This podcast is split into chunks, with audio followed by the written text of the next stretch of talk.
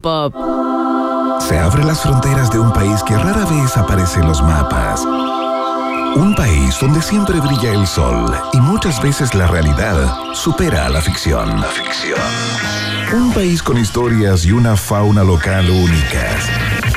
Un país abundante en bichos raros y ejemplares exóticos. Bienvenidos a Un país generoso y caluroso en Rock and Pop, temporada estival, con Iván Guerrero.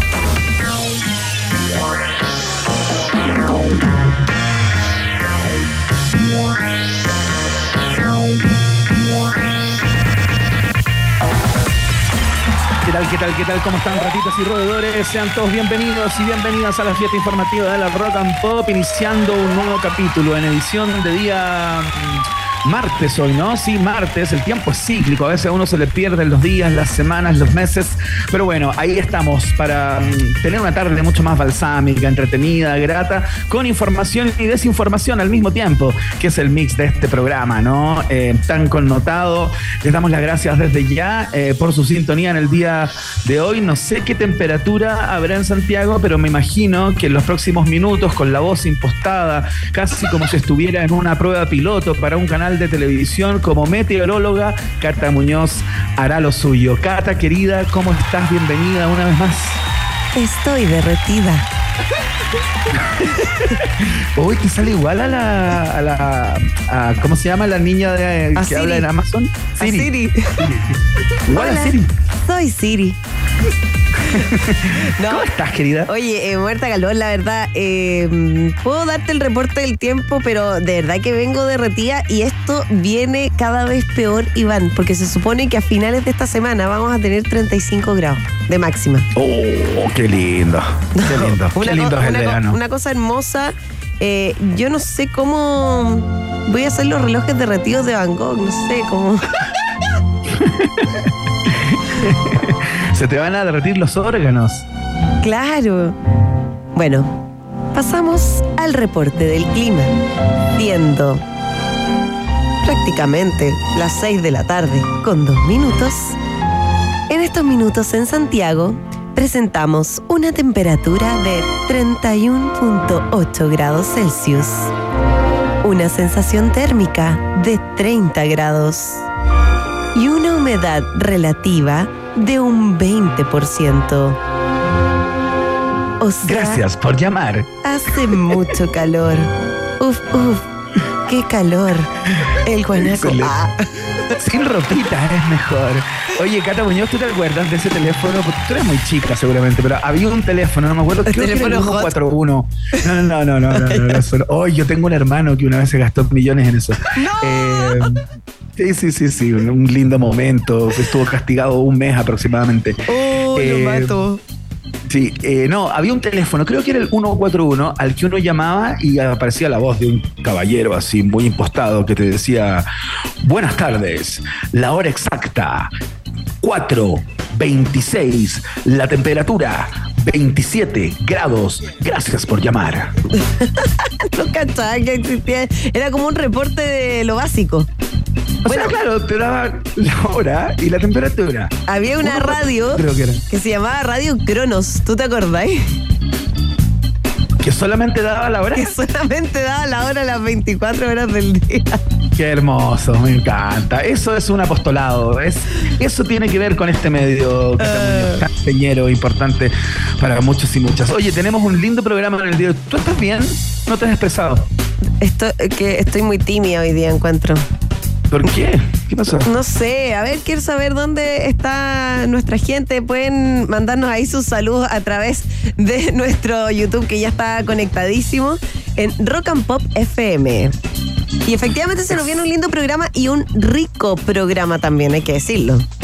Sí, muy rico, particularmente por la presencia, como cada día martes, ya esto es un clásico, ya a estas alturas, nuestra cronista gastronómica, nuestra gestora del placer, nuestra marquesa del patache, eh, llega en minutos Raquel Telias, eh, a, a su sección Qué rico raca, ¿no? En donde siempre está recomendando lugares, cosas ricas para comer, eh, experiencias eh, en el delivery. Hoy día Bueno, viene ¿no? La pizza, mamá mía. Ya, acá tengo una discusión, o sea, una conversación en verdad. ¿Tú dices pizza o pizza? Qué buena pregunta. Yo digo. Esa debería haber eh, sido pizza. nuestra pregunta del día, Iván. Sí, es que cómo se, claro, co- co- como es en el pronunciar, Ah, es claro. como, Como le transmitir eso. O sea, claro, uno lo podría es- escribir, ¿no? Pizza con T, Z, Claro. A.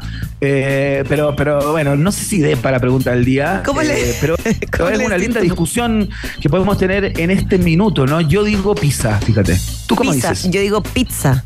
Porque. Dices pizza. Sí, según yo, así se pronuncia la pizza.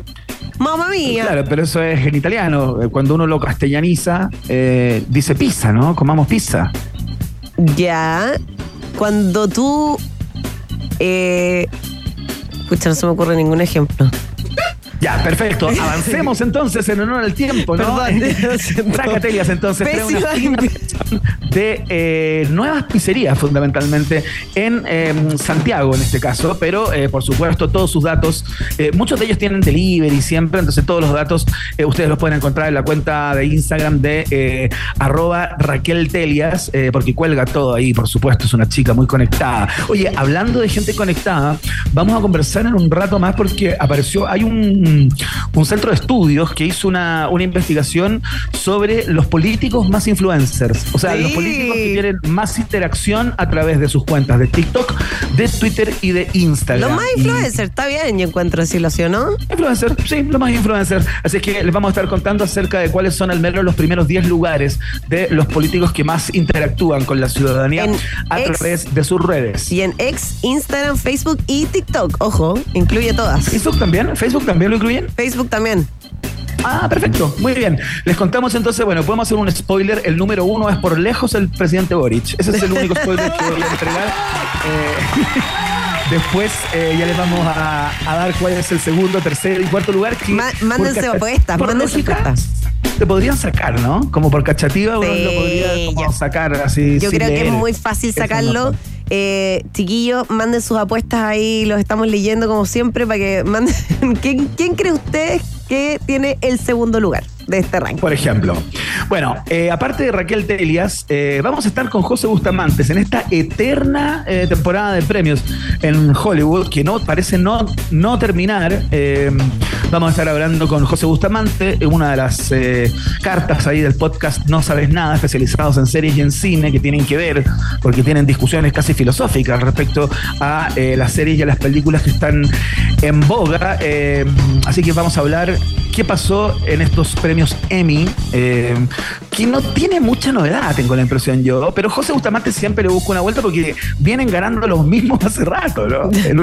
Oye, es que efectivamente no, no hubo tanta, tanta sorpresa, pero sí hubo momentos demasiado emotivos. También lo vamos a estar comentando con José, porque hubo momentos ahí. A mí me dio penita.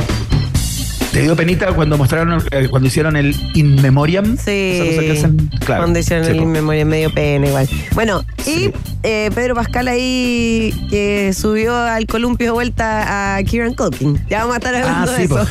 como quien no le gustó mucho el chiste a, a Colkin o No, es parte de su personaje, es parte de su personaje. Su personaje hubiera actuado así, ¿cachai? Entonces, como que gente- eh, él compenetrado, como que él nunca sale de su personaje, yo creo. Gente que no superó el personaje, ¿ah? tomando en cuenta que él terminó de filmar eso hace tres años más o menos. Quizá- Siguen lo mismo. Quizás esto es como de la familia Culkin. Como mi pobre angelito que nunca superó ser mi pobre angelito y volvió a hacer un video de mi Ah, pobre bueno, angelito ahora adulto. Son hermanos. Sí. sí. Se transformó en mi pobre diablito siendo, eh, siendo más grande. Oye, vamos a hablar de Elton John también, que es ar- artista EGOT. Oye, ¿Tú sabes sí, lo lo, logró. Sí, que Sí, tiene pues, lo. Emmy, Grammy, Oscar y Tony. Exactamente, tal cual. Es una veintena de artistas que han conseguido eso y Elton John en esta última entrega de los premios Emmy ya co- completa eh, los cuatro galardones y se convierte en un artista EGOT. Elton John, por supuesto, muy querido por esta radio Rock and Pop, así que eh, lo vamos a destacar junto con, con José. Tenemos test de actualidad preparado íntegramente por eh, Catalina Muñoz, entiendo. Así es. Oye, no, y debo decir que hoy día pasaron muchos ojos por los test de- por el test de actualidad, ¿eh? porque hubo gente acá en el equipo que me dijo, "Oh, quiero verlo, a ver cómo se viene. Y me dijeron, está muy bueno. ¡Oh! Eso nomás te digo, Iván Guerrero. Excelente, bueno, me imagino que lo hiciste con saña después del 5-0 en contra que sufriste en el programa de ayer, ¿no? Perdona que lo recuerde, pero me parece que es importante llevar la cuenta de cómo va el anteador. 0, 3-0, no me vengáis con cosas. No, no, la última pregunta te la di, te dije, puedes darlo vuelta, puedes ganar 3-2 o perder 5-0, tomaste esa alternativa, el directorio estuvo de acuerdo y eh, bueno, eh, fue un 5-0. Oye, hablando de, de directorio, pensé lo mismo. Lo de peso Oye, peso pluma de nuevo. Ya, para para contarle en corto, el directorio de TVN sacó un comunicado eh, y que dijo que no está de acuerdo con la decisión de mantener a Peso Pluma en el Festival de Viña. Le aviso. Ese es el resumen. Yo digo, ¿qué pasó entre medio? Porque ellos fueron los primeros cuestionados a propósito de la presencia de Peso Pluma en Viña del Mar. Eh, y ellos dijeron, no, mira, la verdad que no, no podemos contestar porque acá hay un, hay un elenco en este festival que integra también Canal 13 y que integra la Municipalidad de Viña del Mar. Así que los voy a esperar a, ellos y ahí les cuento. Bueno, y cuando ellos dijeron que no iban a prestarse para ningún acto de, censura, eh, aparece TVN ahora, eh, yo imagino que metió su cola ahí Francisco Vidal. Yo eh, creo, yo creo. Mira, y la, frase dice, frente a esto, nuestro desacuerdo como directorio con esta contratación y por lo tanto nuestra solicitud de cancelar la invitación formulada a dicho artista. Así, textual dice ah. este comunicado. Qué bananero todo finalmente, ya. Bueno, bienvenidos. Chile, Chile lindo, lindo como el sol. Oye, em, tenemos también un gran viaje en el tiempo, Catamuñón, el día de hoy, en donde te voy a contar, entre otras estaciones, dos grandes historias. Uy, ya, esto me gusta. Me encantan esas historias como ocultas de los artistas o de las canciones. Así que estoy ahí expectante. Es como mi parte de, la que más, de las que más me gusta este programa, fíjate. Sí, pues es linda esa sección. Es linda también. Así que participen activamente ahí, eh, expresándose en el viaje en el tiempo, como en todo el programa. Ya saben que pueden vernos también a través de nuestra cuenta de YouTube Rock and Pop FM. ¿Qué pasó? Iván, me pican las patitas. Eso significa. Sí, eso significa una sola cosa: que yo quiero bailar. Viene David Bowie. Esto es Let's Dance en un país generoso.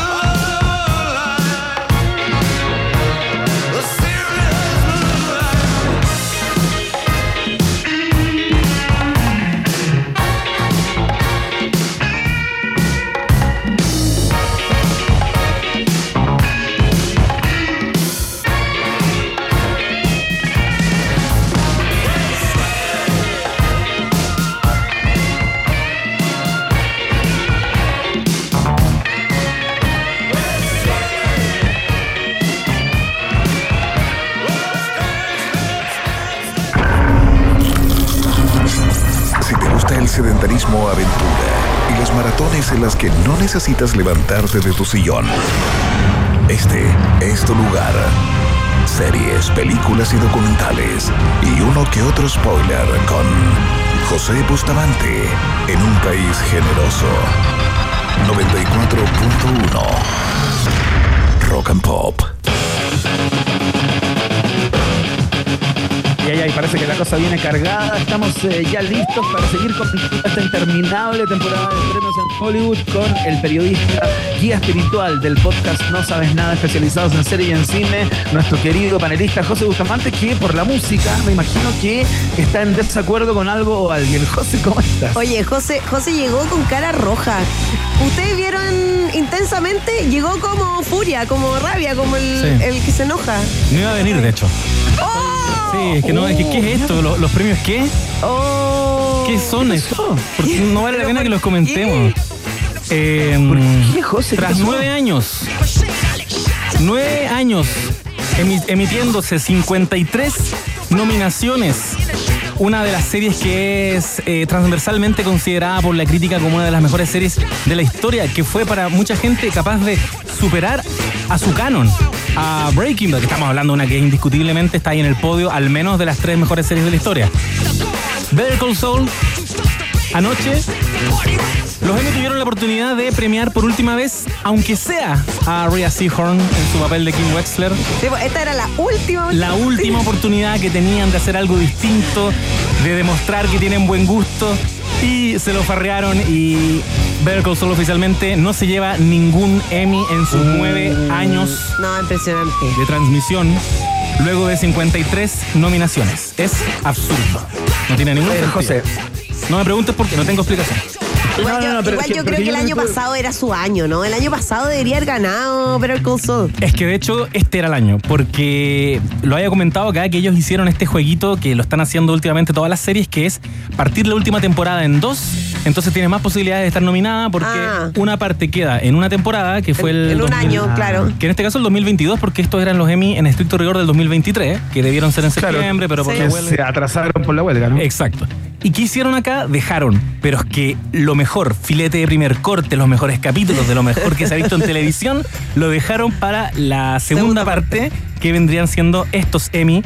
Y de pronto, nuestro amigo Jesse Armstrong dice por ahí por enero febrero, cuando queda un par de meses para que se estrenara Succession, avisan recién que esa va a ser su última temporada.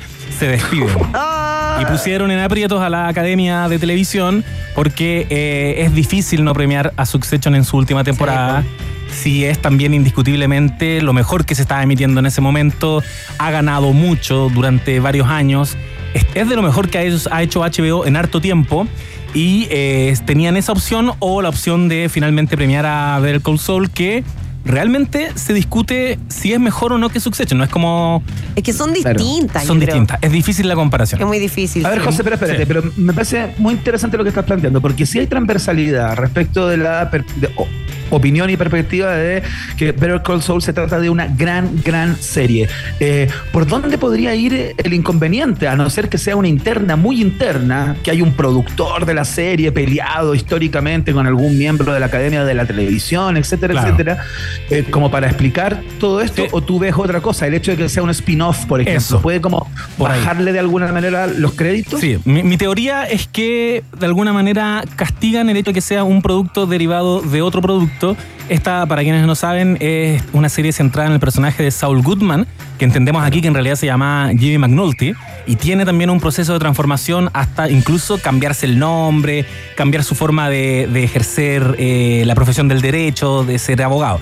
Es una serie que también era spin-off, pero al mismo tiempo era una precuela de una gran serie que fue mucho tiempo nominada. Entonces uno podría pensar aquí, ¿qué pasa si ahora Succession saca un spin-off del personaje de Roman Roy y descubrimos que es tremenda serie? Nos enfrentamos entonces a Al dilema, de la premiamos Claro. de aquí en adelante después de todos estos años Claro. que estuvimos premiando Succession. Y yo creo que fue una decisión. Yo creo que fue, no podemos premiar eh, a Better Call Saul habiendo otra serie tan buena. Si yo creo que, que le Sí, haya que la salido competencia, la competencia estaba muy buena este año. estaba muy buena, estaba muy reñida. Porque a diferencia de otros años, hay años que uno dice, ya, no, sabes que hay dos que ya pueden hacer la pelea, pero Claro. acá hay una que es definitiva. Pero este año yo encuentro que realmente estaba difícil. Estaba súper difícil, sí. Se juntó, además que, recordemos, bueno, eran los Emmy del 2023, entonces estaba La Casa del Dragón, entró la segunda temporada de The White Lotus, e incluso entró Andor, la serie de, Star Wars, em, The Last of Us, que se había estrenado recién, con también una primera excelente temporada, con excelente número también.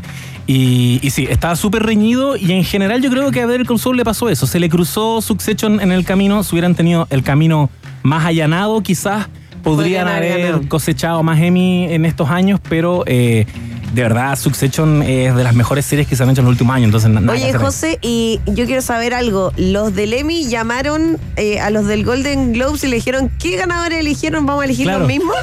Sí. Oye, es increíble. Eso ya a mí me, parece súper sospechoso. Por ejemplo. Y los Critics Choice también. y los Critics Choice Sí, se juntaron Don Juan Critic.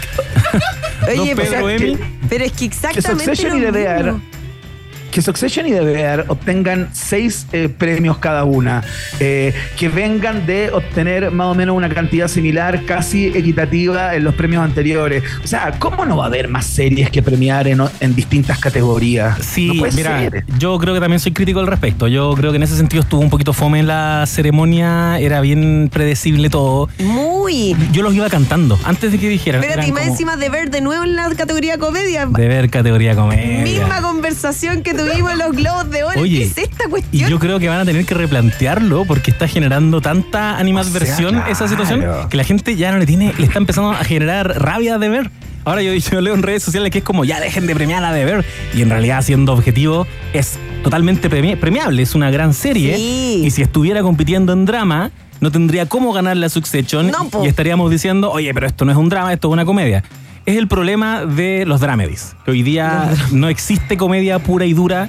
Eh, podríamos pensar que Abbott Elementary, podríamos pensar que hasta por ahí Ted Lasso pero pensemos en los años en que competían a la par de Office, de Office, de Office, con Parks and Recreation, con Community, oh, que eran comedias que de, derechamente derechamente comedias para hacer reír. Entonces, ya, entonces hay que eliminar esa categoría. Hay que eliminar esa categoría. Empezamos a echar a correr un hashtag de inmediato. O, crear una nueva, po. Esa categoría, que se acabe la categoría comedia. que se acaben los Emmy. Hay que ser muy sádico para pensar que The Bear es una comedia. ¿Quién se ríe con The Bear? Es que yo no me río, pero, pero es complejo. Aparte que tiene ese tecnicismo de que por duración cada capítulo dura media hora, entonces entra también en comedia. es un drama, pero que igual en un, ahí tiene situaciones muy ridículas que tú igual como que como que raya lo absurdo, ¿cachai? Igual y es un drama un humor absurdo. Y, aquí uno entra como a ponerlo todo en un gran espectro, porque es un drama, pero si uno pone al lado The Last of Us, uno dice, ese sí que es un drama. Sí, pues. O sea, ahí no hay ninguna risa en claro, Succession. Aunque igual tiene tintes de comedia Sí, yo igual me, reí un par de veces, pero claro, son cosas muy puntuales. Claro. The Bear quizás no saca risas, pero saca sonrisas. Uno con The Bear termina así como, ¡ay, qué, lindo lo que acabo de ver! Es deep, eh, se mete en temas psicológicos súper profundos, pero igual es una serie dentro de todo. No es un gran drama de la televisión, como uno podría decir Mad Men, Breaking Bad, Succession, Los Sopranos.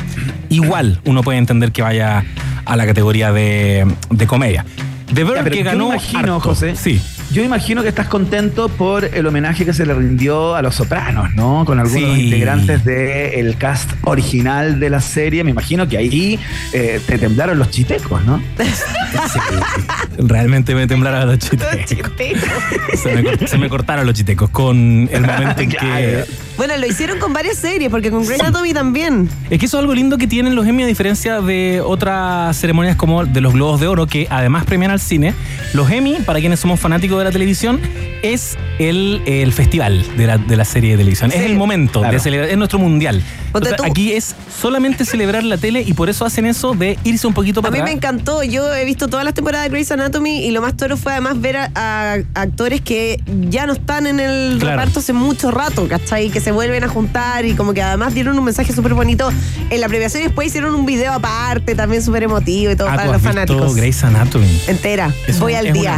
Voy al día. Es una vida. 20 temporadas, les aviso. Eso es otro matrimonio. Eso es otro matrimonio. Es una relación de largo aliento. 20 temporadas. Sí, sí. Bueno, está, pasó con Grey's Anatomy, también pasó con It's Always Sun in Philadelphia, que es una comedia que, bueno, yo no he visto, pero tiene su nicho bien duro de fanáticos que también han reclamado, es parecido con lo que pasa con Better Call Saul. Eh, siempre han reclamado que nunca los han considerado para nada. ¿En Y serio? en Estados Unidos es una comedia que la quieren muchísimo. Yo La- no la, no la he visto tampoco. no, es- hay, hay hartos guionistas que salieron de, ahí como eh, Megan Gantz, que después trabajó en Community, después trabajó en Modern Family. Es un semillero de grandes comediantes, de grandes historias que también lleva, no sé cuántas, pero son muchas temporadas, al punto que dentro de la trama misma ellos hacen eh, chistes y guiños sobre el hecho de no estar nominados a los Emmy nunca. Entonces por eso Ah, era chistoso Genial. que los Emmy los pusiera ahí en el escenario y los, de alguna manera los reivindicara. Oye, José, por acá hacen preguntas eh, nuestros seguidores ahí en nuestro canal de YouTube. Dicen, ¿podría explicar el atado de Pedro con el otro tipo? El otro tipo. El otro tipo. El otro tipo. Pedrito Pascal y Kieran Colkin. Es muy divertido lo que está pasando con ellos dos. Una especie de falso beef, como una falsa rivalidad que se Sí, inventaron. claro. Y que empezó con los Globos de Oro cuando Kieran Colkin recibe su premio y a pito de nada, es como nadie, dos puntos, Kieran Colkin dice, eh, chúpalo Pedro Pascal. Porque sí. Tal cual. Y Pedro Pascal. Su personaje igual. El personaje de Roman Roy y Pedro Pascal reaccionó también súper rápido y puso. En alguna manera, él citó este meme que pasa de la risa al llanto. Sí. Que existe esa imagen, entonces de de alguna manera se autocitó y generó esto que yo creo que va a seguir y que se recogió ahora en los Emmy cuando Pedrito Pascal. Espérate, tenemos el momento. Ah, tenemos el momento, ya, pero. Ah, pero, a ver, escuchémoslo, a ver. El de Pedrito Pascal, por favor, con Kieran.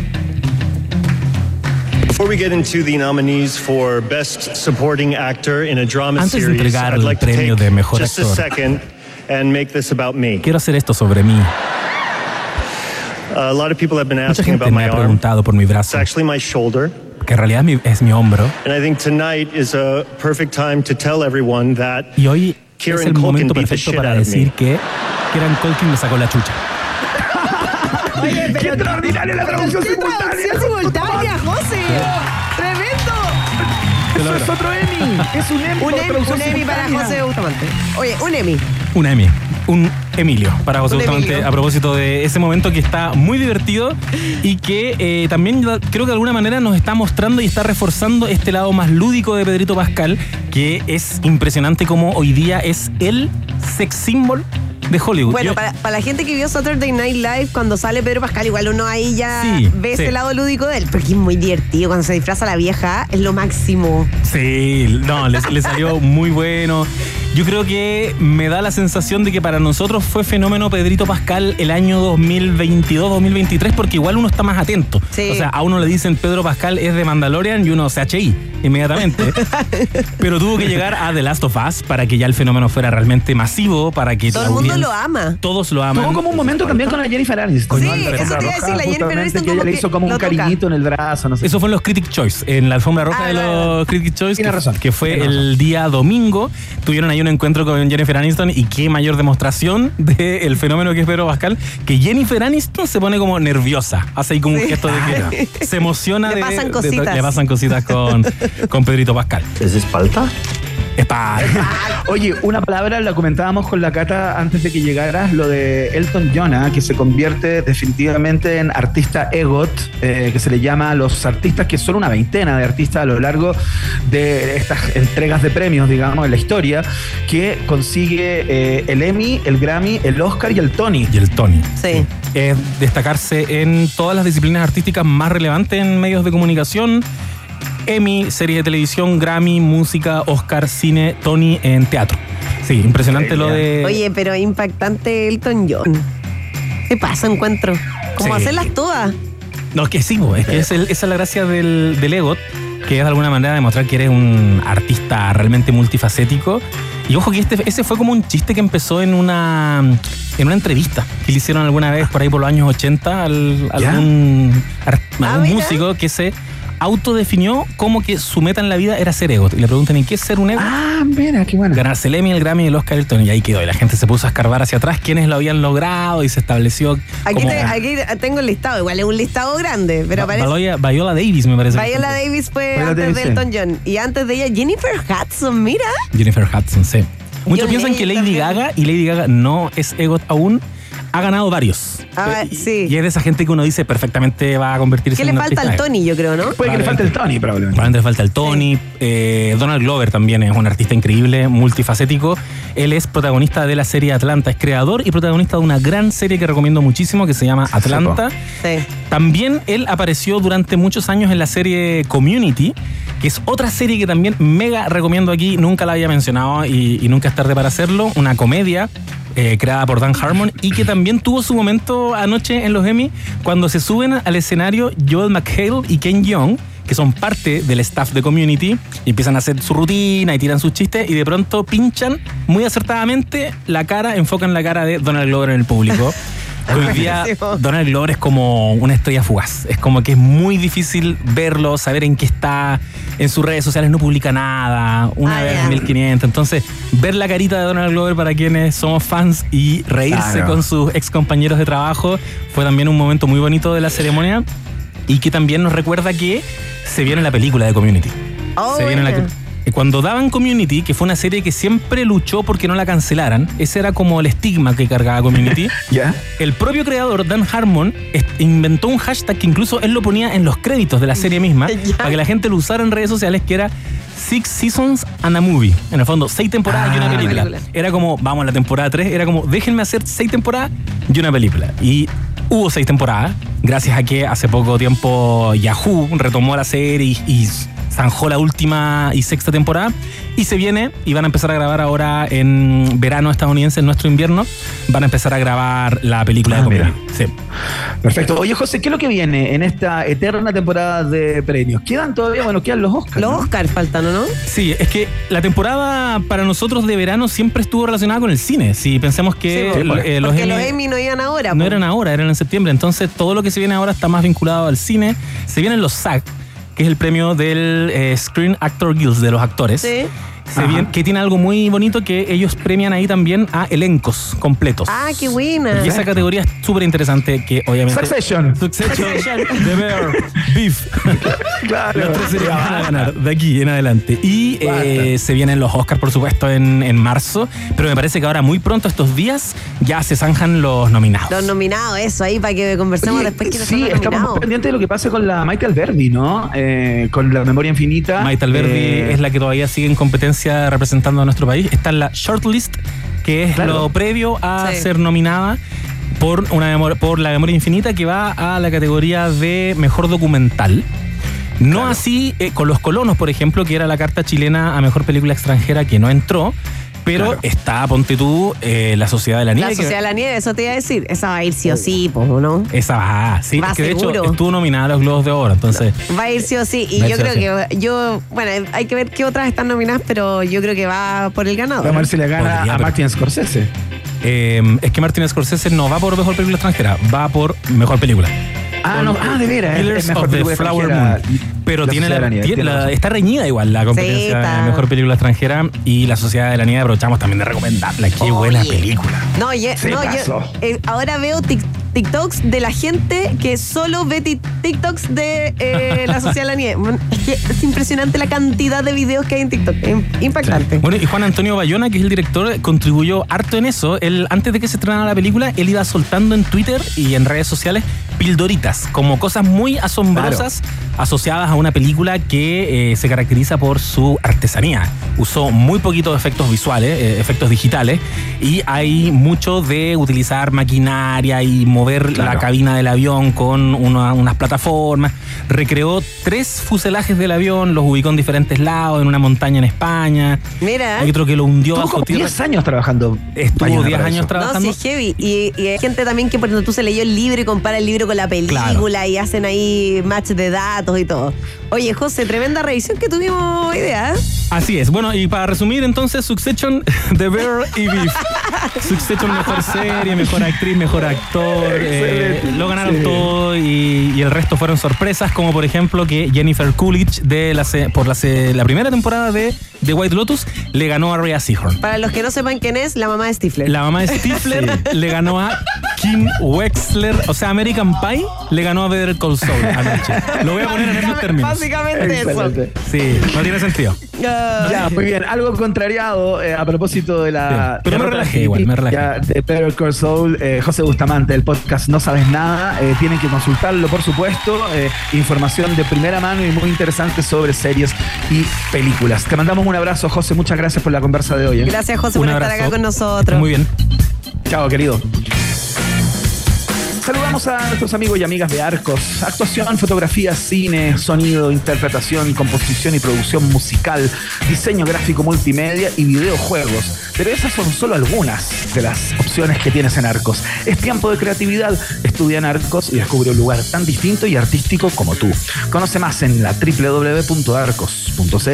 Arcos, creatividad que cambia mundos está en la fiesta informativa de Rock and Pop que va a la pausa y a la vuelta tenemos preguntas del día. Tenemos desde actualidad, Chan, chan, chan. contesto yo que seguro va a ser un 3-0 a mi favor porque me he preparado. Eh, y mucho más ya viene Racatellas también, por supuesto, con, con eh, su columna Qué rico Raca. Hacemos la pausa y seguimos con más el día martes.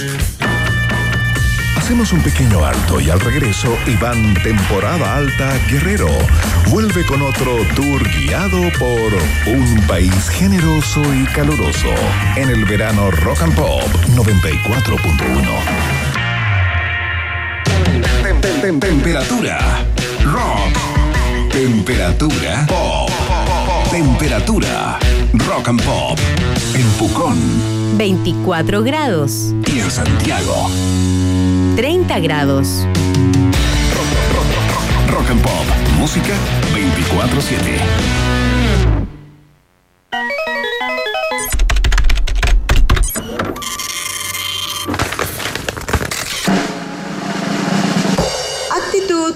¡Acción! Es tiempo de creatividad. Estudia en Arcos y descubre un lugar tan distinto y artístico como tú.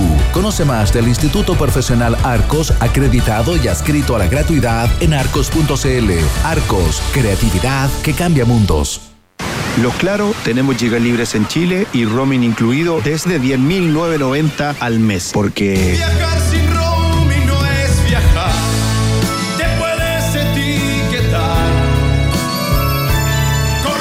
viajar sin roaming no es viajar. Por eso los Claro, tenemos gigas libres en Chile y roaming incluido desde 10.990 al mes. Seamos claros. Llegaron las super ofertas de Seguros Falabella. Chevrolet Spark y Hyundai Grand i10 desde 30.990 pesos. Toyota RAV4 desde 40.190 pesos. Encuentra estas y más marcas modelo en promoción en segurosfalabella.com. Valores válidos desde el 1 al 17 de enero de 2024. Aquaman Guerrero sigue explorando las maravillas de nuestro universo local en un país generoso y caluroso en el verano Rock and Pop.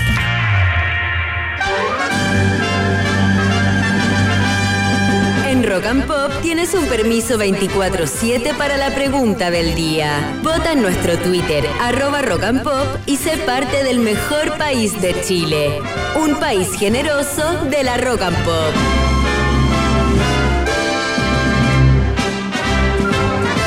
Seguimos haciendo el país generoso. Llegó el momento hiperdemocrático, ¿no? Generalmente lo hacemos al principio del programa, pero pensábamos que teníamos que conversar con José Bustamante a propósito de los semi y la postergamos un poquito, pero ha estado ahí desde el principio en nuestra cuenta de Twitter, arroba rock and pop, que es el mismo lugar por donde la contestas, ¿no? Y tiene que ver con uno de los temas del día.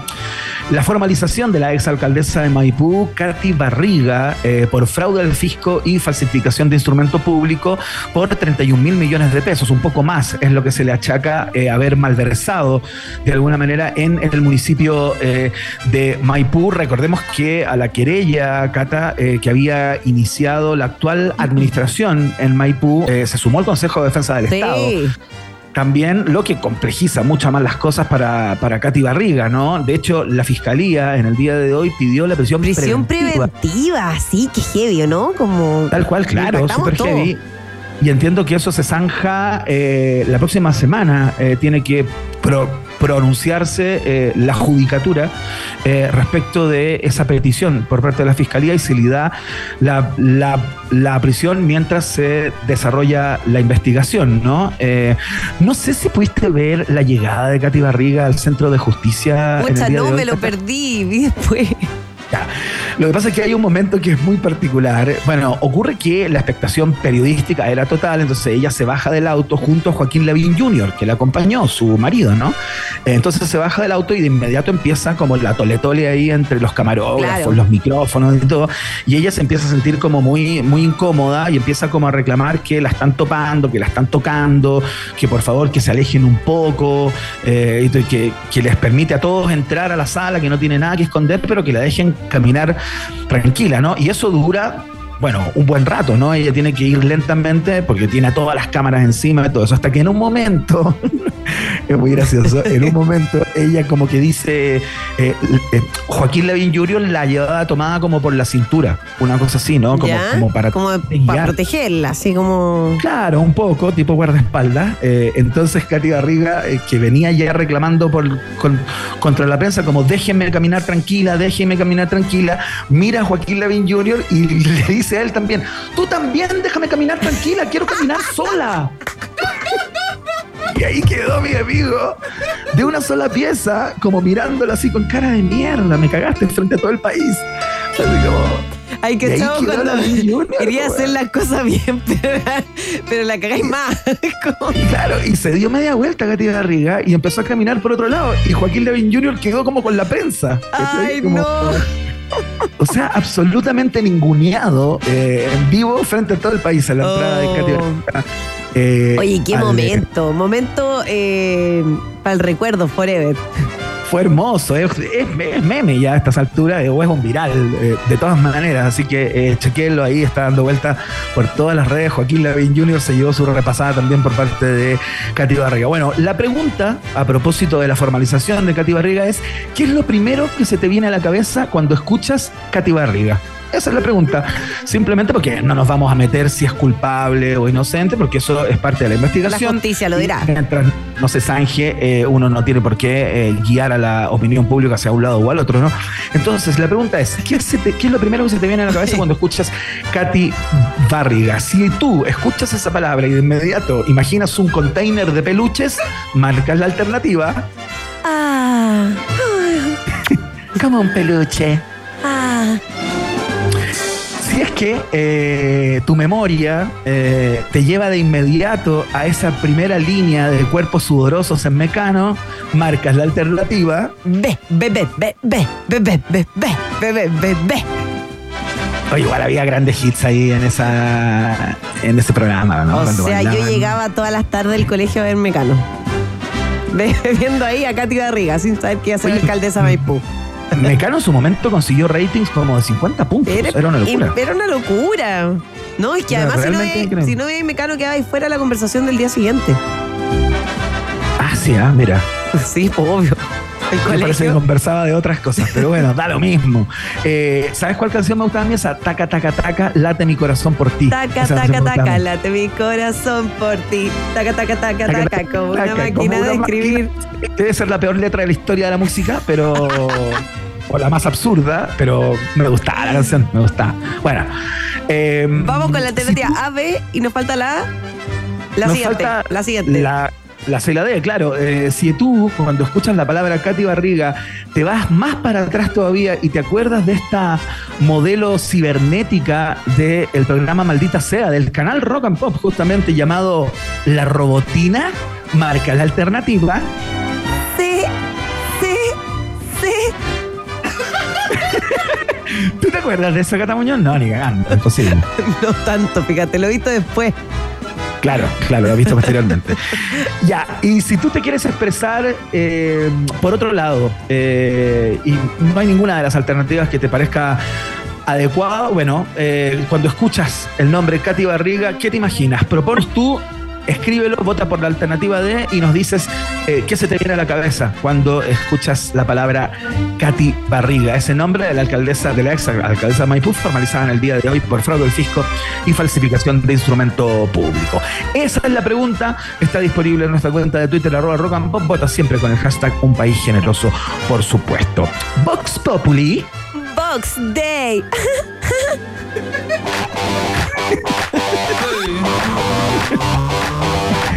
Escuchamos. Ay, nos vamos con una tremenda canción Rage Against the Machine. ¿Cómo? Queens of the Ah, Stone Age. Queens of the Stone Age. Me quedé pegada a esta noche. The way you used to do. Aquí, en Rock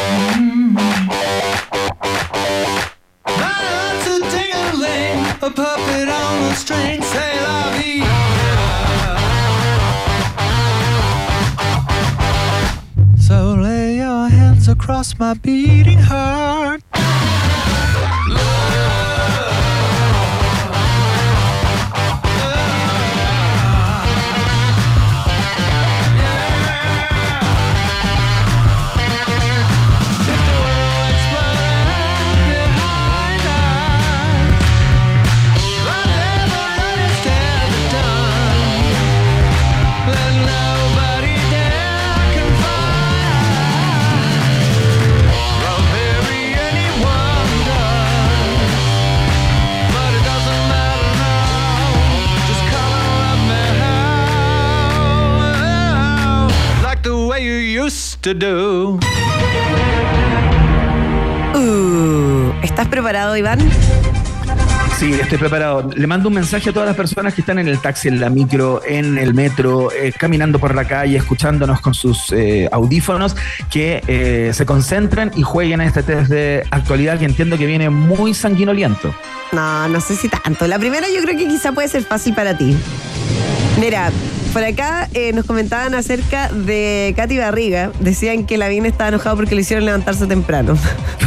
Sí, obvio, imagínate.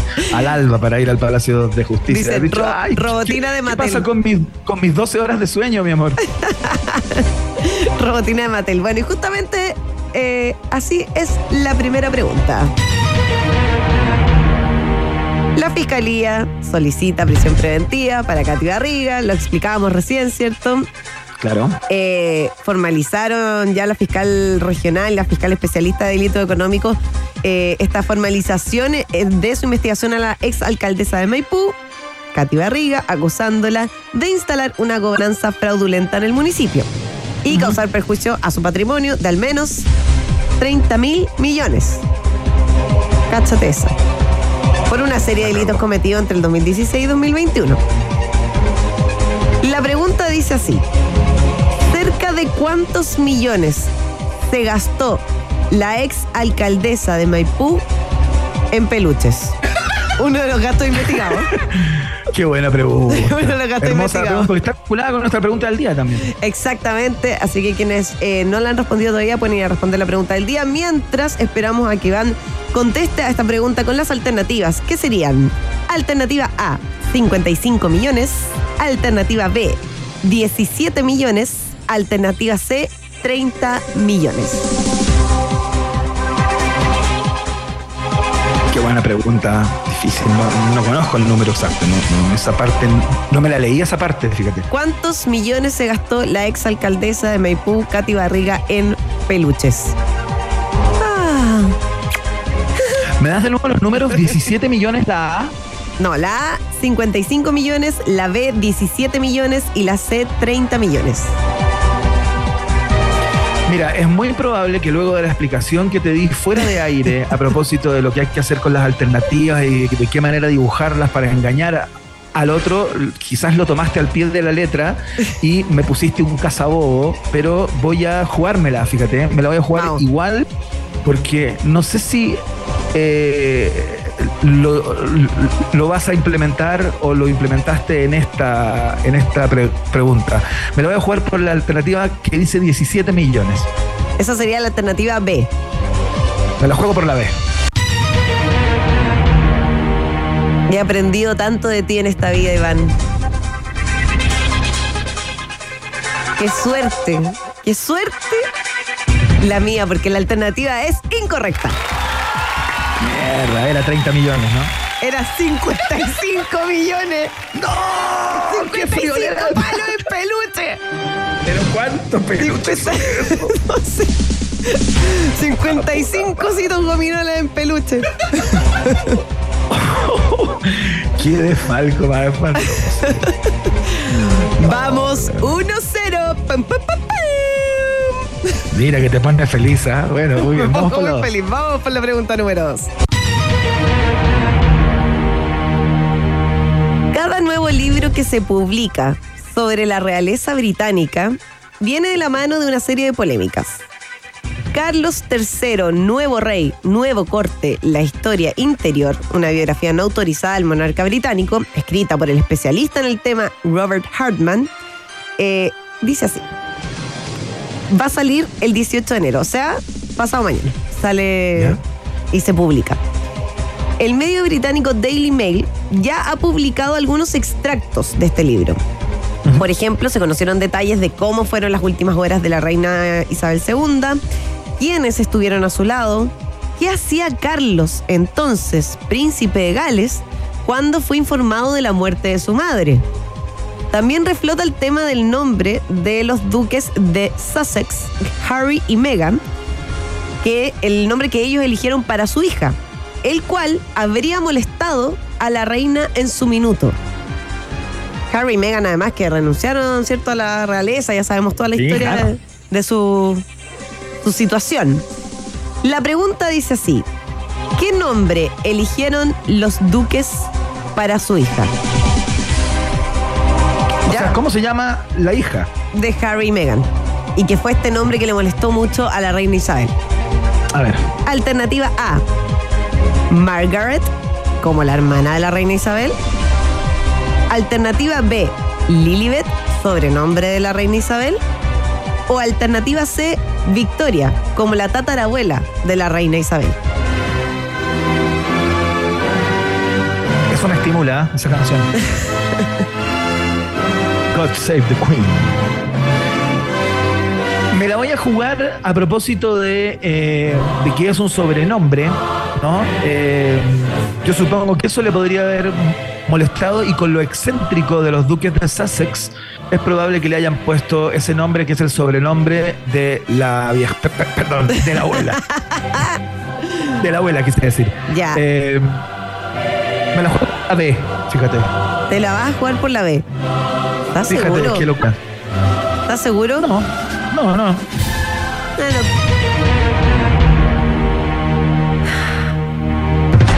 Locura fue correcta.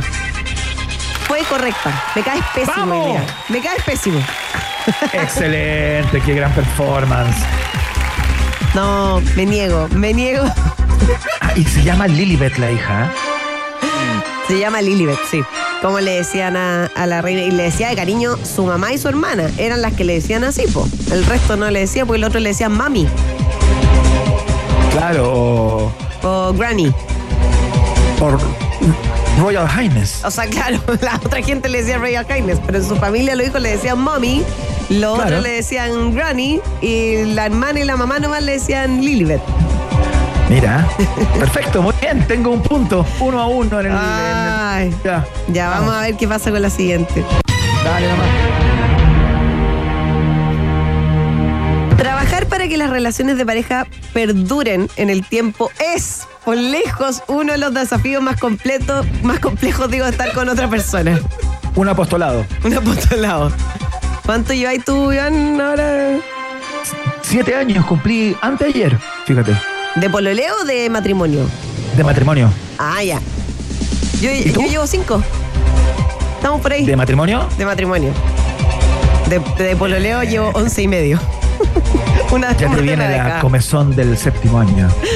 Ah, bueno, para cuidar este vínculo, la comunicación es uno de los aspectos más importantes y Donald Altman, psicoterapeuta, ha salido en varios medios porque asegura que existe una palabra que deberíamos erradicar de nuestro vocabulario a la hora de comunicarnos con nuestra pareja.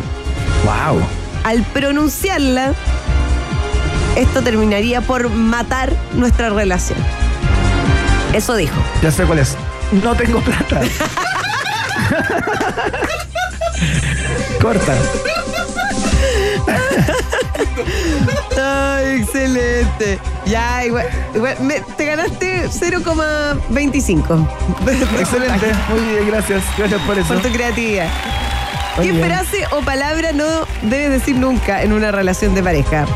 Alternativa A, deberías. Alternativa B, no importa. Alternativa C, entiéndeme.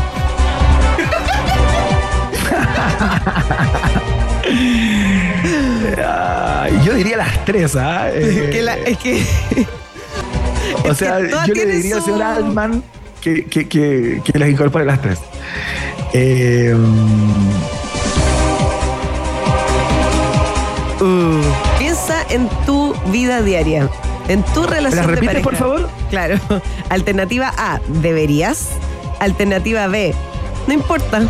Alternativa C, entiéndeme. No te sé que el no importa sé la- el énfasis que uno le da cuando dice ese no importa. po. Cuando estás en una discusión, no importa. No importa. Claro. Pero ¿sabes qué? Voy a mm, voy a personalizar la, la- la- las alternativas y la pregunta y me la voy a jugar por la que más me molesta a mí en particular. ¿Ya? Voy a ver si estoy en la línea con el señor Altman. Eh, me la voy a jugar por la alternativa A. Deberías. ¿Estás seguro? ¿Eso te dice tu mujer? O sea, es, es una, es una palabra que, me, que me- me molesta. Que me molesta cuando me la cuando me la dicen. Debería saber.